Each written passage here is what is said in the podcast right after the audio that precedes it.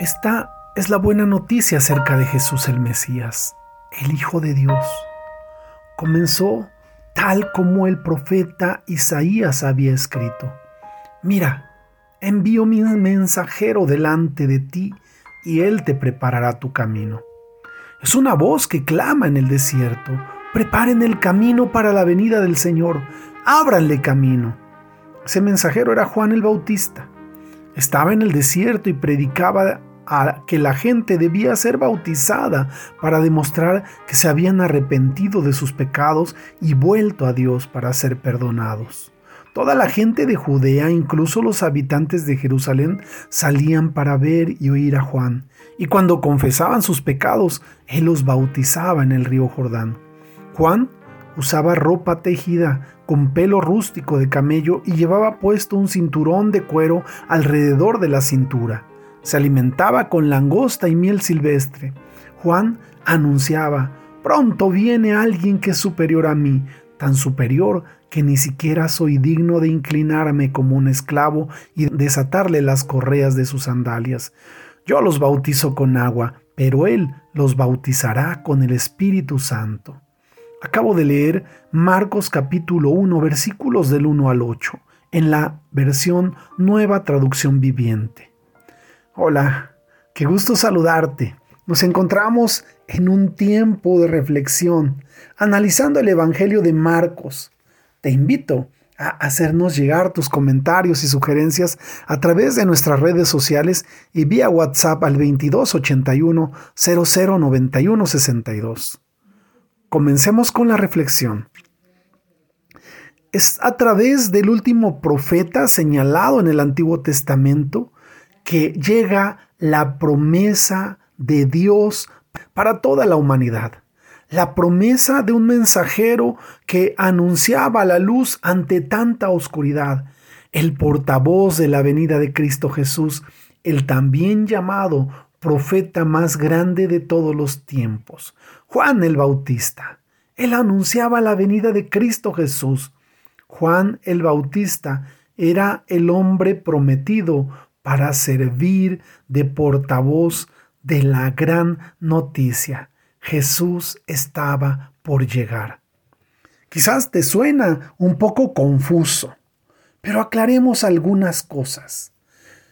Juan el Bautista consagró su vida a Dios y por ello Jesús le llama ese mensajero, le señala como ese mensajero entendido. Juan el Bautista sabía que tenía un propósito en la vida. Su propósito era anunciar la venida de Jesús. Cuando nosotros leemos el libro de Malaquías en el capítulo 3, del versículo 1 al 3, nosotros nos damos cuenta que la promesa de la venida de Juan el Bautista la da el mismo Jesús. Porque él llega a expresar, yo envío mi mensajero y él preparará el camino delante de mí. Esto habla de que fue Jesús el que le habló a Malaquías advirtiéndole y dándole la noticia de que habría un mensajero que llegaría antes de Jesús. Ahora, en el versículo 2 de Malaquías capítulo 3 dice, pero ¿quién será capaz de soportar su venida? ¿Quién podrá mantenerse de pie y estar cara a cara con él cuando aparezca? Pues él será como un fuego abrasador que refina el metal o como un jabón fuerte que blanquea la ropa. Esto es lo que vino a hacer Juan el Bautista, a preparar el camino. Por eso la advertencia que él lanzaba de arrepiéntanse, porque el reino de los cielos se ha acercado. Esto llevó a muchas personas a arrepentirse. Fue tan firme y fue tan clara la predicación de Juan el Bautista que la mayoría de las personas quedaban convencidos y anhelaban el bautismo que Juan el Bautista provocaba, que Juan el Bautista impartía. Pero él mismo advierte, yo les estoy bautizando con agua, pero vendrá alguien que los bautizará con el Espíritu Santo. Sabes, la venida del Espíritu Santo es tan poderosa pero solamente puede llegar a través de Jesús. No hay otra forma de tener al Espíritu de Dios, solo a través de Cristo Jesús, confesándole como nuestro Señor y Salvador. ¿Y qué hace el Espíritu Santo en la vida de un creyente? Lo transforma, lo sana, lo libera y lo prepara para el tiempo en que habrá de venir Cristo por segunda vez y nos llevará a todos los que hemos creído a su presencia, a las bodas del Cordero tan anunciadas en Apocalipsis. El suceso de cómo Juan el Bautista predica la venida de Cristo Jesús es tan impactante, pero hubo personas que no lo quisieron recibir, que solo vinieron a ver a Juan el Bautista con la curiosidad de ver si él podía afirmar que era el Mesías.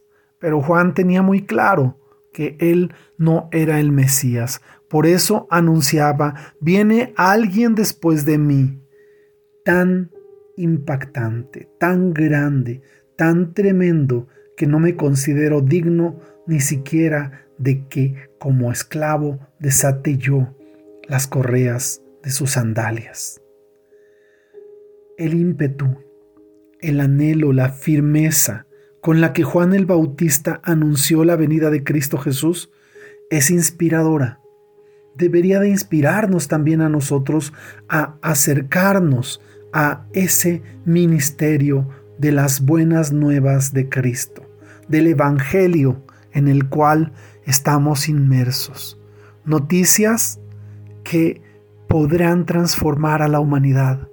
Noticias que habrán de sanar a todos los quebrantados, a todos los heridos y que habrán de liberar a todos aquellos que son prisioneros del pecado. Hoy podemos reflexionar sobre este pasaje. Juan el Bautista anunciaba a Cristo, pero Jesús también nos dejó esa comisión de ir por todo el mundo y predicar el Evangelio de las buenas nuevas. Jesucristo se ha acercado, Dios se acerca al hombre para rescatarlo de todo aquello que durante generaciones les mantuvo atados. Y es a partir de creer en Cristo Jesús que alcanzamos libertad, restauración y salvación. El día de hoy te animo Reflexiona. Juntos podemos anunciar el Evangelio de Cristo, pero antes de que lo hagamos, todos necesitamos creer en Él para poder confesar como Juan el Bautista lo dijo. El reino de los cielos se ha acercado. Cristo viene pronto y viene por una iglesia santa, una iglesia pura y una iglesia sin mancha. Tú y yo somos esa iglesia. Ha sido un gusto saludarte. Deseo que Dios te bendiga, que tengas excelente día. Amén, amén y amén.